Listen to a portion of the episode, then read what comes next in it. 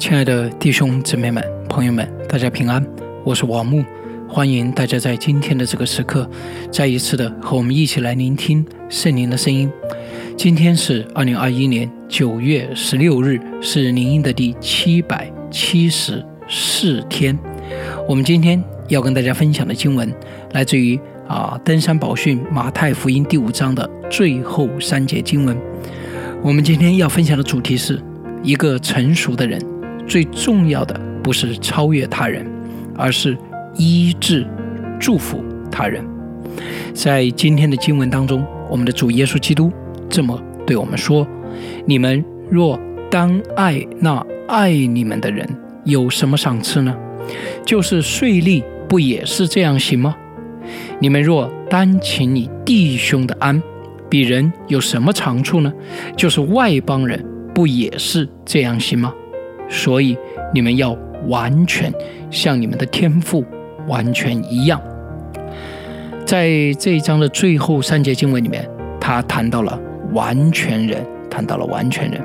耶稣说：“所以你们要完全像你们的天赋完全一样。”那么这里用的这个“完全”这个词，就给了很多人很大的想象空间，很多人各种各样的期待。啊，有些时候我们期待这个人有什么样的品质。啊，我们就说你们要完全，实际上是我们期待他在这个上面的品质表现的完全。那么，到底这一段经文里面所谈到的完全，啊，它实际上是在一个特定的处境当中来说的。圣经上说完全和成熟是比较接近的意思，也就是有的时候他们两个可以互换。啊，在这里谈到的完全是基督在谈爱的时候来说的。那么大家要注意到，这三节经文和前面的三节共同是在谈到耶稣在回应那个犹太人的教导，就是你们要爱你们的邻舍，恨你们的仇敌啊，就是来啊，就是呃，把恨合理化，甚至当做是我们啊，就是对人的仇恨的，当做我们生命当中啊正常的一部分啊。耶稣否定了这种恨，耶稣说你要爱，包括你的仇敌，你也要爱。那么在这里，耶稣进一步的在谈论。啊，这个爱的问题，而且耶稣更进一步的在说明这个爱啊，我们的爱啊，这个在基督里面的爱和不在基督里面的爱的区别。耶稣问：你们若单爱那爱你们的人，有什么赏赐呢？就是税吏不也是这样行吗？你们若单请你们弟兄的安，别人有什么长处呢？就是外邦人不也是这样行吗？也就是说，如果你的爱只能涵盖那些爱你的人，这种。爱和外邦人的爱，外邦人远离神的人啊，跟犹太人的信仰最不相干的人，或者是税吏。税吏是什么？在犹太人当中最让人不齿的人，因为税吏当时啊都是承包制的啊，也就是说，我承包给你，你今年要。比如说你你有守着这个关口，你要收购多少的税，这些东西给了我以后，剩下你收多少都是你的啊，就是这种承包制的，而且这种税率在当时主要是受到这个罗马人的，所以他们既像是背叛啊犹太人的人，同时又是怎么样啊，又是一个在钱财上往往不太干净的人，所以这种爱和外邦人呐，外邦人之间的关系啊，就是。啊，这个这个这个税吏啊，外邦人和税吏可能是，呃，犹太人内外就是最不耻的这两种人。那么你的爱比起他们两类人没有区别，因为如果你只能够爱那些爱你们的人，你那所亲爱的弟兄，那你的爱其实和他们就是同的。所以一个完全的人，也是说，所以你们要完全。一个成熟的人，他最重要的标志是什么？是爱的范围。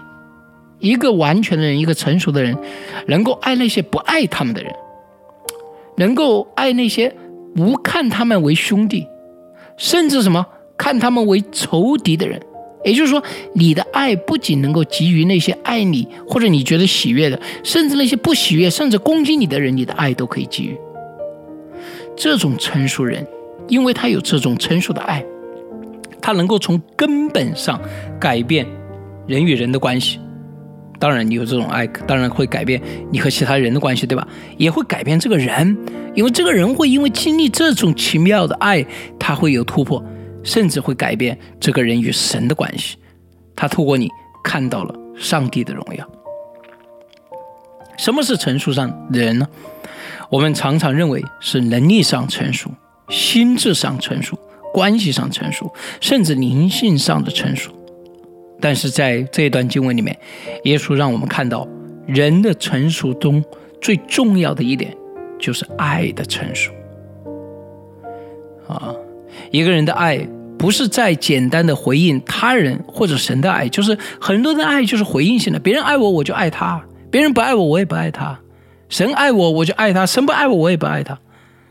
实际上，神当然爱我们，但是我感受不到神的爱，我也不爱他，对吧？所以，我这种回应性的爱是所有人都有的。当然，别人爱你，你还不爱他，那除非你是真的是有点这个傻，有点问题，有点道德上有点问题，才才可能，对吧？呃，但是当一个人成熟了以后，他不是必须首先接受。他不是必须你要给我一点爱，我才能够爱你，而是因着他对神的信靠与跟随，他能够从腹中流出活水的江河来。就是你还没爱我，我就可以爱你；你还没有我，我还没有感觉到你的喜悦，甚至你的行为让我很痛苦，让我很厌恶，我仍然会爱你。什么叫做能够从腹中流出活水的江河来？就是从腹中流出能够带来生命的水。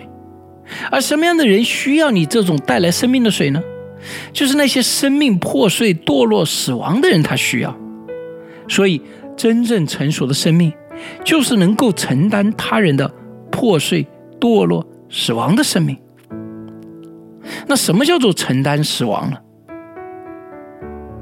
比如说，一个生命完全没有任何信任、敞开、爱的能力，他没有这个能力。因为他这部分已经死了，所以他是封闭的，他对人是充满怀疑的，他里面满是没有爱，只有愤怒，只有仇恨。但是，当一个成熟的人因着爱，我们能够面对他的怀疑、他的封闭、他的愤怒、他的仇恨，我们不因为他的怀疑、他的封闭、他的愤怒、他的仇恨，我们就厌弃他，我们就拒绝他。我们是满怀着盼望，继续用我们的爱来浇灌我们，来等候。我们一直面对他，直到基督的力量使他从死里面复活。有时候我想一想，真正我们的牧羊到底是什么呢？啊，我觉得当然，真理的部分这些东西非常的重要。它是根基，它坚固我们。那另外一个方面，真的是很重要，是在真理里面的爱，有些人，你没法跟他讲道理，他在那个扭曲的世界里活了太久。你一跟他讲道理，他就他就跟你吵架，对吧？或者他跟你胡搅蛮缠，或者他跟你兜圈子。总而言之，就是没办法讲啊，这个这个这个这个。正常的说理，那你需要做的是爱这样的人，等候在他的身边，看着他，啊，把他的这种东西怎么样？虽然表现出来，你也不离弃他，你也不厌恶他，你不这样就否定他，你反而怎么样？温柔尊重的对这些人，慢慢的。因着你的尊重，因着你的耐心，因着你持久的不放弃，对方会知道你是真的爱他，对方更会知道神是真的爱他。于是，他的怀疑慢慢变成了信任，他的封闭慢慢变成了敞开，他里面的愤怒和仇恨慢慢的去掉，啊，变成了爱。啊我觉得我的生命当中，我遇到了很多很多这样的人，我自己也是，在基督当中被神所使用的那些器皿，因着他们的爱，承担了我那死亡的生命，等候到基督的力量使我从死里复活。我们今天要去继续的服侍这个，真的是充满了罪人、破碎、死亡生命的世界。我们需要这种成熟的爱。求上帝特别的帮助我们，我们一同来祷告。爱罪人的神啊，赞美你，主啊，在你的爱中，我们这些罪人悔改转向得医治。是的，主啊，我们若真的在基督里成熟，就是要在你的爱中成熟，在你的爱中来医治、祝福他人。求你帮助我们，真的在生命里成熟，成为一个效法天赋、成为神爱的器皿，使人悔改转向的医治。我们这样的祷告是奉主耶稣基督的名，阿门。亲爱的弟兄姊妹们、朋友们，什么叫承担死亡？就是一个生命完全没有信任、敞开爱的能力，但是你因着爱能够面对、忍耐它里面的怀疑、封闭、愤怒、仇恨，满怀着盼望，知道基督的力量使他从死里复活。你如何理解这一段话呢？一个成熟的人，亲爱的弟兄姊妹们，最重要的不是超越他人，把其他人都比下去，而是能够医治。祝福他人，愿上帝祝福大家。我们明天再见。